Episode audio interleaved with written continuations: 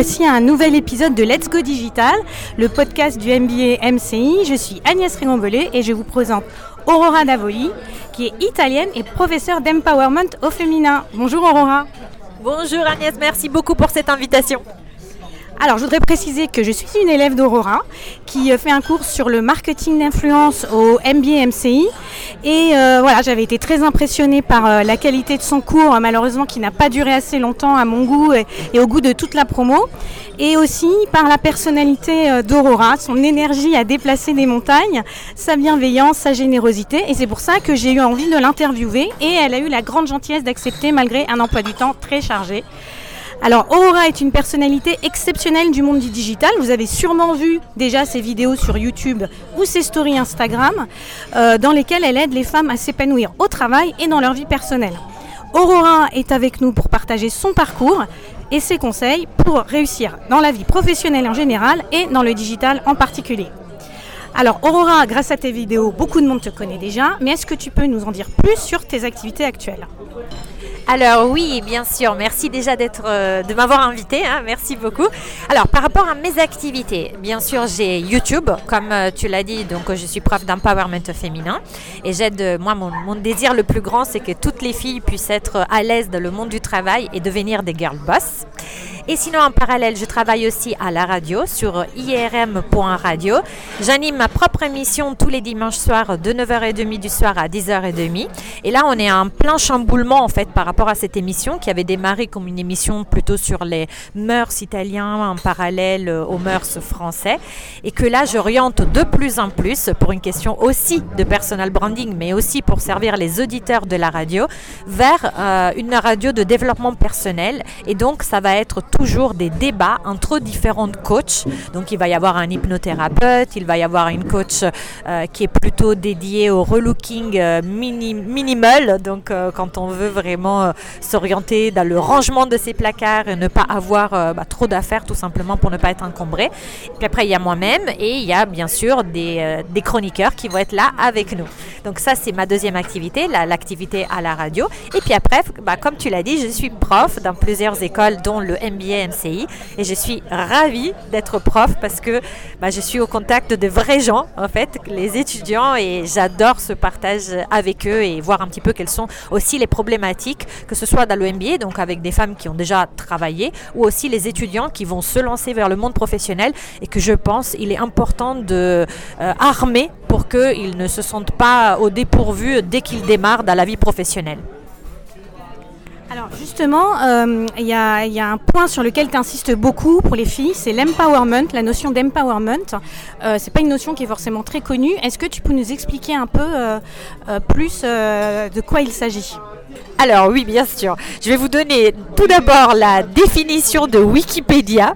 Donc l'empowerment, c'est aussi autonomisation en français. C'est pour ça d'ailleurs qu'on utilise le mot anglais parce qu'en français euh, c'est trop compliqué. Donc c'est l'idée de donner davantage de pouvoir à des individus ou à des groupes d'individus euh, pour agir sur euh, les conditions sociales, économiques, politiques ou écologiques auxquelles ils sont confrontés. Dans mon cas, comme je parle de empowerment féminin, on a bien compris que ma cible c'est principalement les femmes dans le monde du travail. Et l'idée ici, c'est que chacune puisse s'exprimer comme il le veut, en étant respectée pour qui elle est vraiment. Et aujourd'hui, je trouve que justement, euh, c'est ça qui est très compliqué pour une femme au travail, c'est qu'on lui demande d'être Shiva, donc elle doit avoir 150 bras, tout réussir dans sa vie, être euh, toujours présente aux réunions à 19h et en même temps aller parler avec la maîtresse de son fils à l'école, et en même temps être une bonne amante, faire les petits plats le, le week-end et organiser les fêtes d'anniversaire de ses enfants. Donc là, en fait, il y a vraiment un petit problème, c'est qu'on met trop la pression sur les filles qui, donc, quand elles sont dans un milieu professionnel, elles se sentent presque obligées de se conformer à certains stéréotypes et ne peuvent pas exprimer leur vraie personnalité, y compris euh, de façon euh, basique euh, au niveau vestimentaire. Parfois, on doit trop, trop, trop rentrer dans les codes parce que si on n'y rentre pas, ou par exemple, si on est un peu trop coquette ou trop apprêtée, on passe tout de suite pour une fille pas sérieuse. Et je lutte vraiment contre ces étiquettes. Merci Aurora. Est-ce que tu as justement des exemples pour toi qui sont euh, de femmes de la vie réelle, qui sont des modèles euh, du genre hein, et qui arrivent à se, battre pour leur identité? Alors, euh, par rapport à l'empowerment, qui se battent vraiment pour leurs conditions de femmes, j'ai deux personnes à citer. Principalement l'une qui est vraiment mon modèle, qui est aux États-Unis et qui est Oprah Winfrey. D'ailleurs, euh, à terme, moi, mon rêve, c'est d'animer pas seulement à la radio, mais même à la, télé. Et éventuellement, ce que j'aimerais bien sur le, projet sur lequel je travaille, c'est aussi dans un théâtre, donc avec des vrais gens, d'une émission qui soit ensuite retransmise à la télé, entre des vrais gens, des vrais gens, des vraies femmes qui débattent, pour qu'il y ait aussi un dialogue avec les internautes. Donc, Oprah Winfrey, pour moi, c'est vraiment un exemple parce qu'elle est partie vraiment de rien, avec une condition euh, familiale, dis, disons, désastreuse, et qui a réussi à bâtir un vrai empire. Et sinon, l'autre exemple qui est plus français, euh, j'ai réfléchi quand même, mais quand j'ai tout de suite quand j'ai pensé France, j'ai pensé à elle, même si au final elle a fait euh, beaucoup de carrière aux États-Unis aussi. C'est Catherine Barba. Euh, Catherine Barba qui est pour moi un exemple parce que pas seulement elle a su bien s'organiser, organiser sa, vie pour qu'elle puisse euh, voilà, bien gagner sa vie, mais en plus de ça, en plus d'avoir des caractéristiques comme le dynamisme exceptionnel, etc., mais elle, euh, elle veut promouvoir vraiment l'empowerment des filles et elle organise notamment bah, des, conférences aux États-Unis dans ce, dans ce but-là, donc faire toujours évoluer la femme dans le monde du travail. Alors, quel a été euh, ton cheminement euh, personnel euh, et professionnel qui t'ont amené à justement vouloir aider les filles à se développer? Comme, comme je pense pour tout le monde, en fait, quand on, on se sent un peu, comment dire, assigné une mission de vie, c'est parce que quelque part on a été principalement frappé par la foudre ou on été confronté à quelque chose qui nous a vraiment frappé à l'époque où ça s'est passé et aujourd'hui on est plutôt dans une sorte de réaction donc on a envie que d'autres filles ne vivent pas la même chose. Alors euh, moi personnellement euh, j'ai vu des choses qui n'auraient pas dû être faites parmi ma carrière. Euh, j'ai vu des femmes plus âgées que moi qui du jour au lendemain ont perdu l'intégralité de leur équipe, et leur équipe c'était pas deux personnes, mais c'était jusqu'à 26 personnes, perdues du jour au lendemain sur un claquement de doigts pour donner le même rôle à quelqu'un qui était le N-2, donc c'était même, voilà, qui avait 28 ans à l'époque. Euh, tout simplement parce que cette personne était beaucoup moins chère et beaucoup plus malléable. Et le pire, c'est qu'on ne lui a pas dit clairement à cette femme que euh, voilà, elle était trop chère, etc. Mais on a essayé de la diminuer, on l'a relayée, on l'a mise au placard, on lui a donné une place qui ne servait plus à rien. Elle, du jour au lendemain, elle ne manageait plus personne. Elle n'était même plus invitée aux réunions du marketing et euh, la seule sur un plateau de presque 60 personnes. Donc euh, des choses comme ça. Et j'ai vu ça, donc ça c'était par rapport à l'âge, parce que je me suis rendu compte que c'est quelque chose qui se fait de plus en plus. Dès qu'on dépasse la quarantaine, on est moins employable parce qu'on devient trop cher. Donc euh, la direction commence à regarder euh, s'il ne peut pas employer quelqu'un qui a 10, 12 ans de moins au même poste, qui va forcément coûter moins cher et qui va se sentir honoré de prendre la place de quelqu'un qui était beaucoup plus âgé que lui ou qu'elle. Et de l'autre côté, j'ai vu aussi des filles qui étaient bien plus jeunes, mais qui, euh, pour des raisons de stratégie d'entreprise, du jour au lendemain aussi, elles étaient mises au placard. Elles n'avaient plus aucune information et c'était des managers, ce qui est encore pire, parce que quand on est manager et qu'on n'est pas euh, informé sur la direction stratégique de la société, on a aussi une responsabilité vis-à-vis -vis de notre équipe et notre équipe va penser qu'on cache l'info parce que forcément on n'est pas clair dans notre directive et on ne peut pas l'être parce qu'on ne nous le dit pas au-dessus de nous. Et j'ai vu ça aussi pareil avec des personnes qui perdaient totalement les moyens. Et puis après la dernière en date, c'était toutes les filles de mon équipe qu'on avait mises en concurrence avec une autre équipe toujours en interne. Et au final, c'était que le meilleur gagne. Et, euh, mais on ne leur avait pas dit comme ça. On avait distribué des tâches pour que, exprès, les filles puissent avoir exactement la même fonction, pour qu'elles commencent à se tirer dans les pattes et pour que la plus faible craque. Donc au départ, quand on est dedans, on ne s'en rend pas spécialement compte, mais c'est vrai que quand on prend le recul, et après, bon, bah, j'ai eu aussi euh, ma N plus 2 qui m'a dit concrètement que ça avait été fait exprès, et pour moi, c'était vraiment le déclenchement total. Je me suis dit, non, euh, si je reste là-dedans, c'est que quelque part, je vais cautionner ça. Et euh, j'avais vu les dégâts que ça avait fait sur ces femmes. Moi-même, j'ai un peu anticipé parce que je me suis dit, je vais y passer avant ou après. Donc c'est pour ça que j'ai repris mes études et notamment le MBA MCI pour justement avoir une carte de plus à jouer pour ne pas avoir à subir ça. Et aujourd'hui, par contre, il arrive que des femmes soient, malgré elles, obligées de subir ça, parce que parfois, bah, c'est des grosses sociétés et elles n'ont pas le pouvoir de changer les choses. Et donc, mon désir le plus profond, c'est de les aider à affronter la situation de changement, parce que forcément, au bout d'un moment, notamment passé 45 ans, ça va être très difficile et je dirais même de plus en plus difficile de négocier en CDI. Et donc il faut être prête à être armée psychologiquement pour pouvoir entreprendre.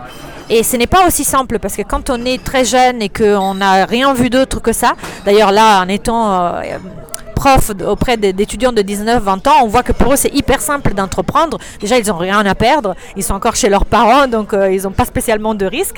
Et après la mentalité aussi, elle est en train d'évoluer. Les start sont de plus en plus mises en lumière, chose qui n'était pas du tout le cas il y a 15 ans où euh, dès qu'on montait une entreprise, on avait plutôt euh, l'impression de prendre des risques, d'être un peu la tête chaude. Donc il fallait vraiment qu'on soit hyper carré si on voulait réussir.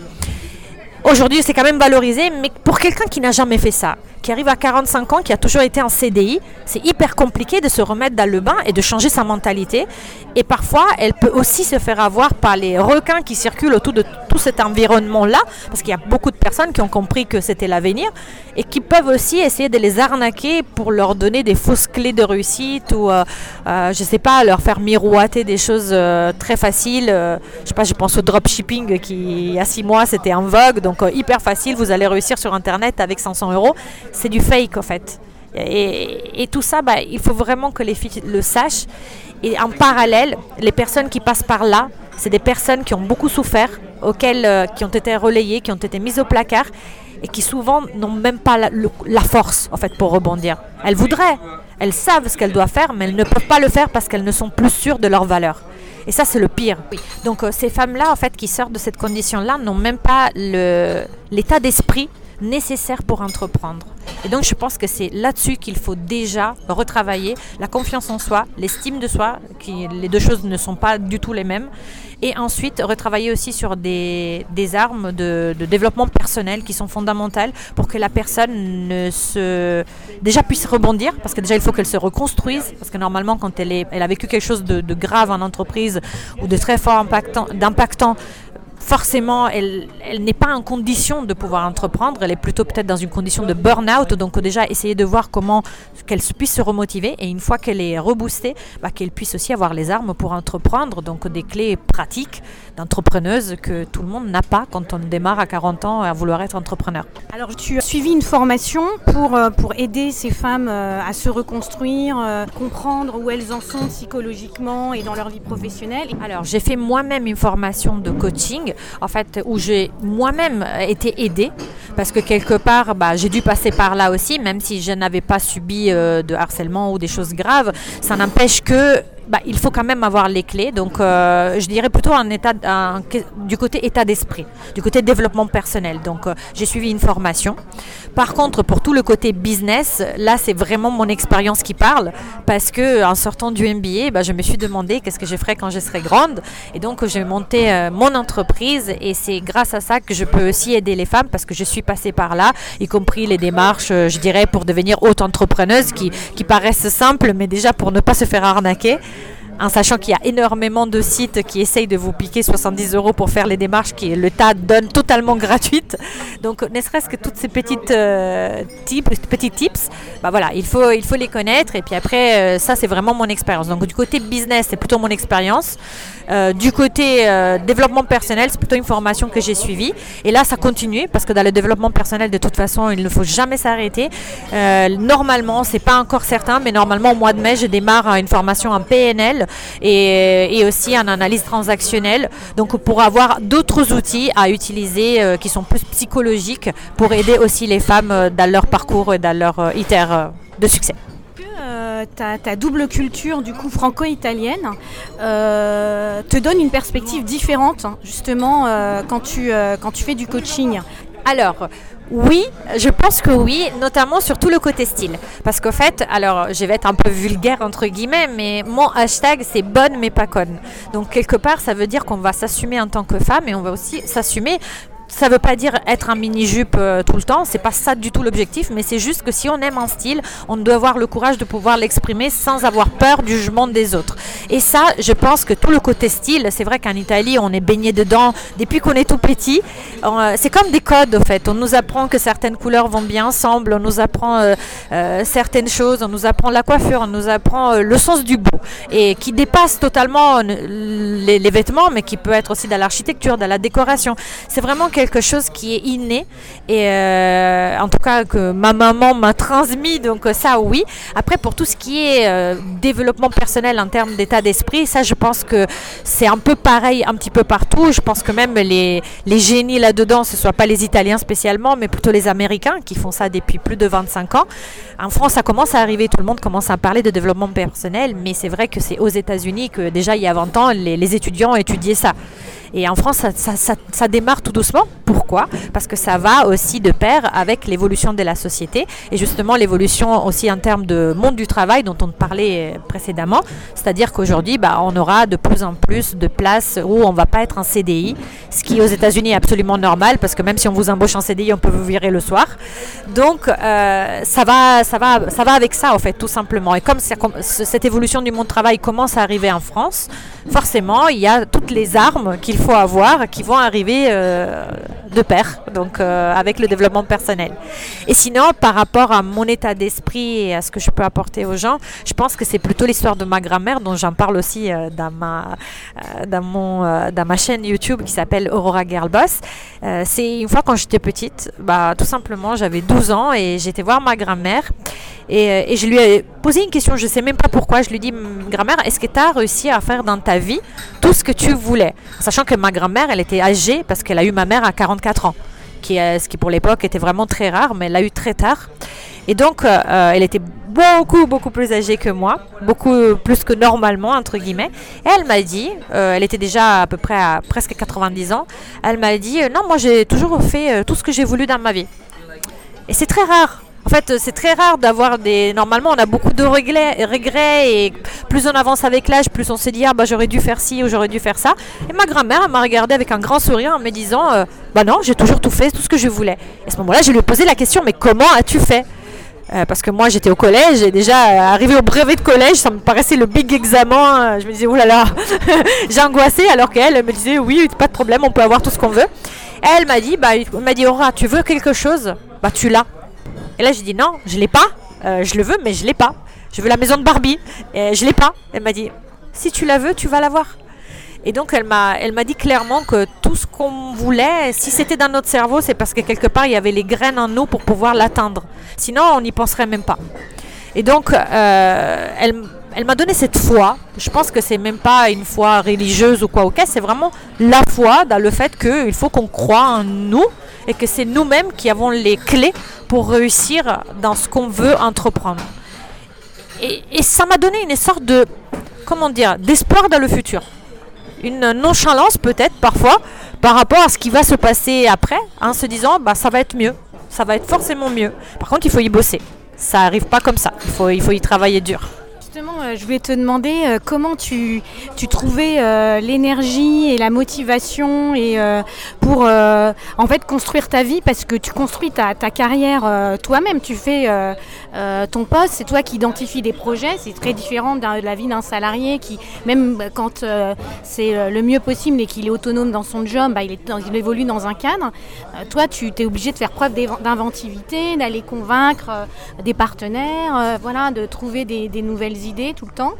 Euh, comment tu trouves cette énergie, euh, en plus de ta vie personnelle, euh, de, voilà, de trouver toutes ces nouvelles idées, de te lancer Quand tu te lèves le matin, est-ce que voilà, tu as la pêche et tu te dis, bah voilà, j'ai une nouvelle idée, je fonce Alors donc ta grand-mère, c'est un des moteurs de, ta vie, je comprends.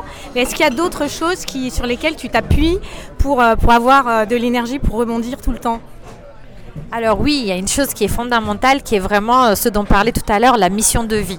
C'est-à-dire que le fait de me dire que je vais apporter de la valeur à des femmes qui aujourd'hui sont en difficulté, qui peut-être ne savent plus comment s'habiller parce qu'on leur a fait une remarque désobligeante, ou au contraire qui étaient très mignonnes et qui un jour ont été harcelées sur le, lieu de travail et qui aujourd'hui ont très très très peur de mettre ne serait-ce qu'un talon parce qu'elles ont peur d'attirer l'attention, et eh ben, le fait de me dire que je peux apporter de la valeur à ces gens-là, c'est ça qui me motive tous les jours. Parce qu'il n'y a rien de mieux que savoir qu'on est utile au prochain. Et donc quand on sait qu'on fait du bien à l'autre, eh ben, ne serait-ce qu'un commentaire positif sur YouTube ou quelqu'un, hier j'ai eu quelqu'un, une fille qui m'a écrit euh, via Instagram, elle m'a envoyé un DM, euh, un vocal, où euh, elle me disait Aurora, je ne sais pas si on te le dit assez, mais continue sur tes vidéos, je pense qu'il faut vraiment que quelqu'un te le dise. Et, et je m'y attendais pas en fait. Et qu'elle soit aussi enthousiaste, parfois c'est l'enthousiasme des autres qui fait que ça vous rebooste pour garder le cap et pour ne pas perdre espoir. Alors tu parlais tout à l'heure de, l'image euh, euh, qu'on a en entreprise, de la façon de s'habiller, de se maquiller. Et c'est vrai que euh, souvent l'habit fait le moine et que voilà, quand on travaille au marketing, il faut être un peu apprêté. Quand on travaille à la comptabilité, il faut être un peu sérieux, un peu strict. mais toi, en fait, tu as une démarche différente qui est d'avoir son propre style et, et, voilà, et de réussir à se faire accepter tout en gardant son propre style. Comment tu voilà, comment arrives à, faire ça alors c'est marrant parce que justement j'ai tourné hier une vidéo qui n'est pas encore sortie sur ça, c'est-à-dire sur comment assumer son style, comment s'habiller comme on veut au travail. Euh, déjà il faut se dire une chose, si vous êtes dans une entreprise qui a certains codes, vous, vous, ne pourrez pas les changer. Si vous travaillez dans la banque, que vous êtes en contact avec le public qu'on vous dit que c'est bien si vous venez en tailleur, chemisier, vous ne pouvez pas dire demain j'arrive en short pailleté, juste parce que vous voulez exprimer votre côté créatif. Par contre, ce qu'il faut savoir, c'est se poser les bonnes questions. Si vous êtes dans un milieu strict et que vous êtes un artiste d'Allam, vous n'êtes peut-être pas à la bonne place. C'est justement ça. Si par contre vous avez choisi parce que vous êtes formaté, en fait vous avez une tête carrée et euh, quelque part euh, voilà, ça ne vous gêne absolument pas d'évoluer dans un milieu un peu plus strict. Après, c'est adapté en fonction des ségos. Et ça va être bien sûr plus simple. Je ne vous dis pas d'aller contre les moulins et de vous, avant, et de vous battre contre euh, les codes de la société. Vous ne les changerez pas. Par contre, si elles ne vous conviennent pas, vous bougez vous. Vous prenez vos clics et vos claques, vos responsabilités et vous bougez. Après, par contre, il arrive aussi que dans des milieux beaucoup plus, euh, bah, par exemple chez vente privée, euh, franchement, les gens s'habillaient comme ils voulaient et ça n'empêche qu'il y avait quand même le jugement de l'autre. Parce que ça, pareil, on ne pourra pas éviter le regard des autres, on ne pourra pas éviter la collègue qui jase à la machine à café si vous avez un short pailleté, même si c'est pas, ça va pas à l'encontre des codes de votre société.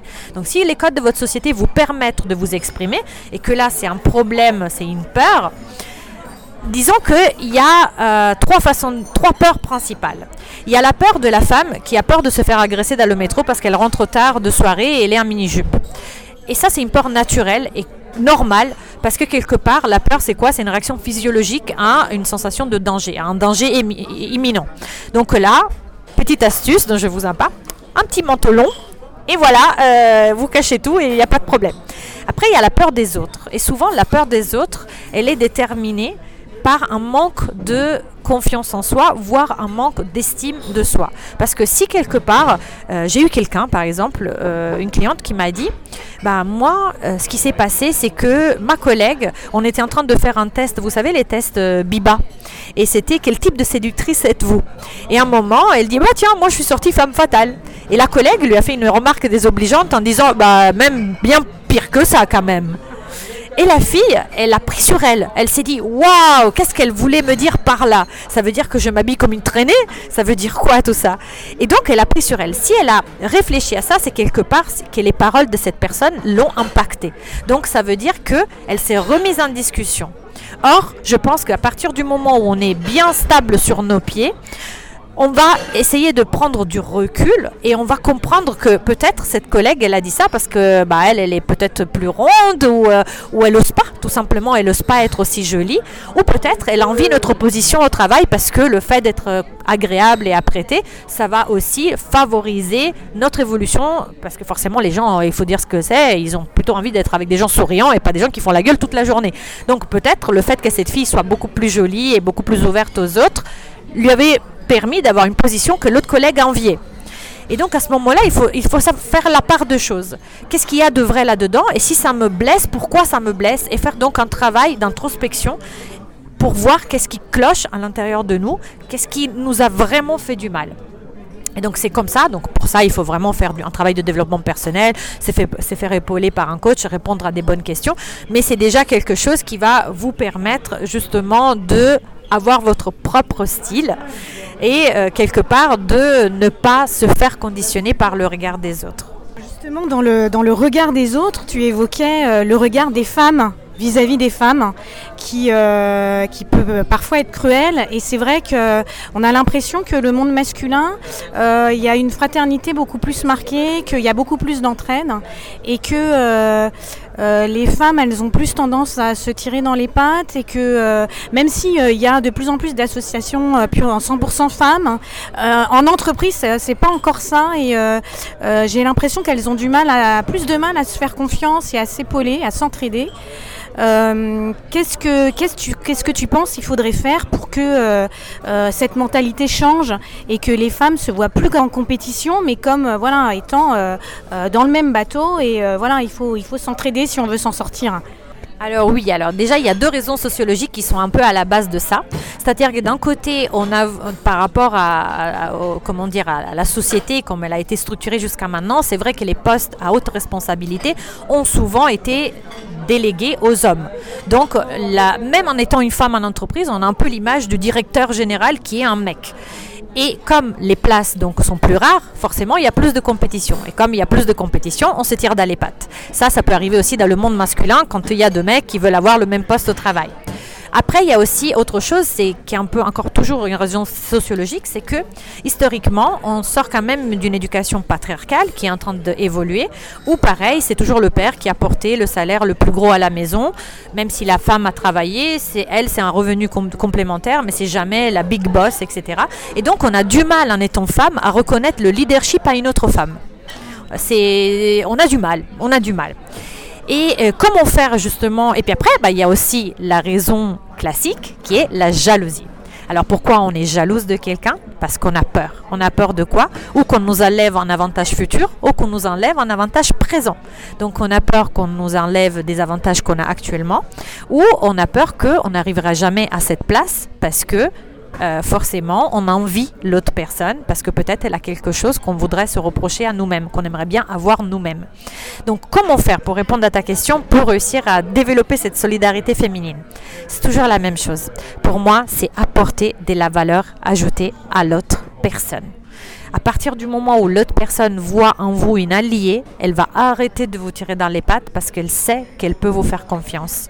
Comment faire? Après, il y a des, cas différents. Euh, par exemple, je vous en fais un cas, je- on va pas passer en revue tous les cas, mais parce que regardez mes vidéos, ils sont dedans aussi, euh, les auditeurs. Mais il y a un cas qui est assez fréquent parce que j'ai eu beaucoup de copines qui sont passées par là. C'est le cas où il y a la jeune fille qui arrive et euh, avec une chef qui est plus âgée qu'elle.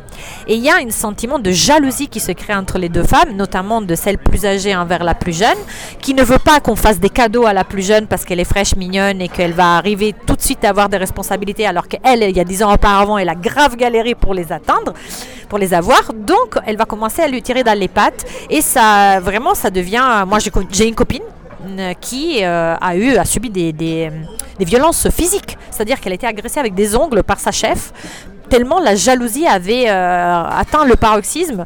Euh, ça peut arriver aussi. Et donc l'idée c'est quoi? C'est de se dire qu'on a besoin les uns des autres. Donc euh, bah, la, plus âgée entre guillemets, elle a tout intérêt à faire évoluer la plus jeune.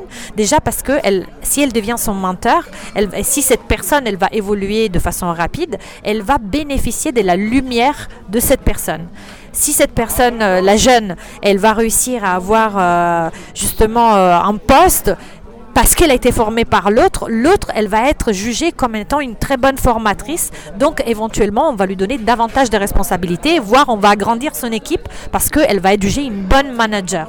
Donc, il y a vraiment ce, côté, on va devoir toujours apporter de la valeur. Et bien sûr, la jeune, elle, elle ne doit pas juste se pavaner parce qu'elle est mignonne, mais elle va, elle va avoir tout à apprendre et comprendre de celle qui est plus âgée que l'expérience, le travail vont faire que elle-même, elle pourra évoluer plus vite. Donc à partir du moment où les femmes comprennent qu'elles ont l'une à prendre de l'autre et à se donner de la valeur, à ce moment-là, la jalousie, elle tombe à l'eau en fait. Euh, Vraiment, je- j'en suis convaincue. Personnellement, je n'ai pas vécu d'expérience négative euh, de ce style entre femmes. Euh, ma plus grosse expérience, c'est chez Vente Privée. Il y avait euh, à l'époque 98% de filles dans la boîte. Donc, je n'ai jamais eu vraiment de soucis à ce niveau-là. Mais je pense que c'est à partir du moment où on donne de la valeur, bah, l'autre personne, elle va vous apprécier parce que vous l'aidez. Vous l'aidez. Merci pour ce super conseil, Aurora. Euh, alors, euh, est-ce que tu es une euh, fille comme nous, avec des moments de doute? Est-ce que ça t'arrive de dire, ah non, j'ai eu un refus, un gros projet sur lequel je comptais, finalement ça marche pas, j'y crois plus. et dans ces cas-là, s'ils existent, comment tu arrives à rebondir et à dire, voilà, à repartir du bon pied? Alors oui, j'ai énormément de doutes tout le temps. Euh, je pense qu'être sûr, euh, genre dire oui, moi à 18 ans j'ai décidé ce que j'allais faire quand je serais grande et maintenant je suis arrivée, c'est bon. Je pense que ça n'existe pas et d'autant plus maintenant dans une société qui évolue de plus en plus vite où euh, le métier qu'on fera demain il n'existe toujours pas. L'idée, c'est comment faire quand on a des gros gros doutes comme ça. C'est encore une fois, c'est de se recentrer. La force est toujours en nous. Donc de se dire que quelle est ma mission? Pourquoi je voulais faire ci? Euh, on m'a dit non, par exemple, moi, mon, désir le plus grand, c'est de pouvoir voir mon émission à la télé. On m'a dit non pour aller à la télé sur quelque chose. On m'a dit non pour un casting. On m'a dit non pour, quelque, pour une émission. Ou euh, ça m'est déjà arrivé qu'il y avait vraiment une émission qui m'intéressait beaucoup et il y avait une boîte de prod qui m'avait sélectionné. Mais malheureusement, il y avait plusieurs boîtes de prod en compétition pour l'émission, pour cette chaîne. Et donc, c'est une autre boîte de prod qui a été choisie. Et donc, mon profil n'a même pas pu être présenté à la chaîne parce que euh, j'avais postulé avec une boîte de prod qui n'a pas été choisie, qui n'a pas eu l'appel d'offres. Et donc, comment faire? Parce qu'on peut tout remettre en question et c'est dire non, mais en fait, j'y arriverai jamais, c'est un milieu trop fermé. Euh. L'idée, c'est quoi? Voir pourquoi on veut faire ça. Qu'est-ce qui me motive? Moi, ce qui me motive aujourd'hui, encore une fois, c'est d'aider les femmes à réussir à, avoir, à s'exprimer comme elles veulent dans le milieu professionnel, voire aussi dans le milieu personnel. Et donc, on peut trouver d'autres voies qui ne sont peut-être pas la voie à laquelle on avait pensé au départ. Donc ces moments de doute peuvent aussi être utiles pour se réorienter. Ça ne veut pas dire le vivre comme un échec, ça veut juste dire que ce qu'on doit faire, c'est servir ce qu'on a envie de faire servir ce qu'il y a dans nos guts, disent les Anglais, dans, nos intestins, quoi, dedans, quoi. Nos entrailles, voilà, c'est ça. Nos intestins, ça fait un peu dégueu. Bref, euh, c'est ça. Et donc, à partir du moment où on sert ça, on va trouver peut-être d'autres façons d'arriver au même résultat. Et, ces moments de doute sont très utiles parce que peut-être au lieu de, d'être têtu et de battre les cornes, d'aller battre les cornes toujours contre le même obstacle, eh ben, on va essayer d'être maline et de se faire un pas en arrière et de prendre une tout simplement une autre route qui, elle, va être beaucoup plus rapide, mais qu'on n'avait pas vu au début. Donc ces moments de doute pour moi sont hyper utiles parce que ça nous sert pour nous réorienter et arriver plus rapidement à notre objectif en fait, toujours se recentrer sur son moteur principal hein, pour continuer à avancer.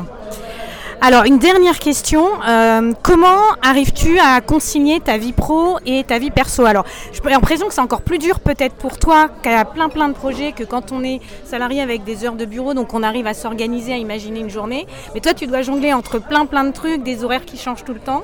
Euh, du coup, euh, voilà, comment quelles sont tes clés d'organisation? Alors, mes clés d'organisation, c'est que déjà, je me fais un planning hein, une fois par semaine où je vais me donner les objectifs de la semaine. Parce que quand on a des gros objectifs, par exemple, on est sur un gros projet, on a envie de tout faire et que tout soit fait d'un coup. Le problème, c'est qu'après, il y a la vraie vie, il y a l'enfant malade, il y a l'appel de la maîtresse qui dit qu'il faut aller le chercher à l'école parce qu'il a la fièvre. il y a des choses comme ça et parfois, on ne peut pas prévoir. Par contre, ce qu'on peut, c'est déjà de se donner des, des objectifs qui puissent être atteints semaine par semaine et ensuite les décortiquer jour par jour. Une fois qu'on a décortiqué ça jour par jour, on va se bloquer des créneaux dans l'agenda euh, que moi je mets dans des couleurs différentes pour que je puisse euh, savoir si c'est des trucs que je dois faire pour la famille plutôt que pour mon métier. Et à ce moment-là, pendant ces heures-là, je coupe tout. C'est-à-dire que je me dis, ok, si mon fils va mal, bah, il y aura toujours le portable de mon mari qui pendant ces heures-là va être allumé, mais moi je ne peux pas c'est peut-être égoïste entre guillemets, mais quand on est concentré sur une tâche et qu'on élimine toute source d'interruption, on est beaucoup plus efficace et surtout le fait de se donner deux heures, ça veut dire qu'on n'a pas le choix. Dans ces deux heures, ce boulot-là doit être terminé. Si on ne fait pas comme ça, on va voir, euh, surtout comme moi, si on travaille depuis la maison, il va y avoir toujours euh, une machine à faire, un truc à éteindre, les courses à faire, un appel à répondre, et puis après il y a les réseaux sociaux. Et qu'est-ce qu'il m'a dit le gars sur Instagram? Et, euh, le like, est-ce que la, la, vidéo elle a bien plu? Donc à partir du moment où on vraiment on se ferme en fait pendant deux heures, ça ne veut pas dire toute la journée parce qu'objectivement ce n'est pas possible. Parfois on a besoin aussi d'être connecté au monde, mais voilà c'est ça, de, de, vraiment de se mettre en place des créneaux Euh, bien sûr, les créneaux, on ne va pas les décider arbitrairement, c'est-à-dire que c'est des choses qu'on a l'habitude de faire. Donc on sait que normalement, ça va nous prendre deux heures et demie. Et on va se lancer le défi de le faire en deux heures, par exemple. Et après, on va voir que si on coupe tout, on va y arriver. Parce qu'on n'a pas le choix, en fait. C'est-à-dire qu'on n'a pas le choix autrement.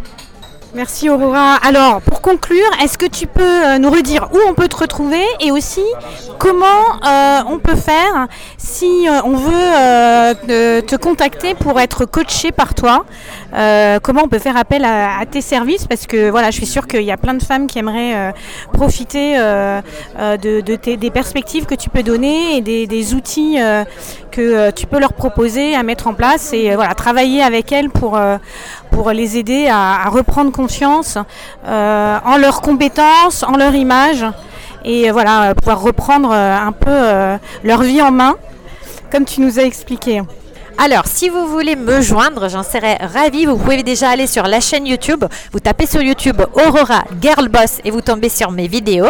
Vous pouvez bien sûr me contacter si vous voulez par commentaire. Ça me ferait super plaisir. Ou autrement, m'écrire un mail à contact Aurora Davoli, A-U-R-O-R-A-D-A-V-O-L-I, gmail.com. C'est vraiment euh, la boîte email qui est reliée à mon métier de coach et je serais ravie de vous répondre. Même si vous avez des doutes et que vous voulez avoir un call diagnostic pour voir, parce que ça aussi, c'est un mythe que chaque coach peut aider tout le monde. Non, on ne peut pas aider tout le monde. Donc l'idée, c'est de voir comment faire et pour voir aussi si je peux vous aider, vous, si, si ça correspond. Merci Aurora. Alors n'hésitez pas euh, à prendre contact euh, avec Aurora si vous avez euh, des questions ou des soucis, si vous êtes bloqué dans votre vie professionnelle. Et c'est la fin de notre épisode Let's Go Digital.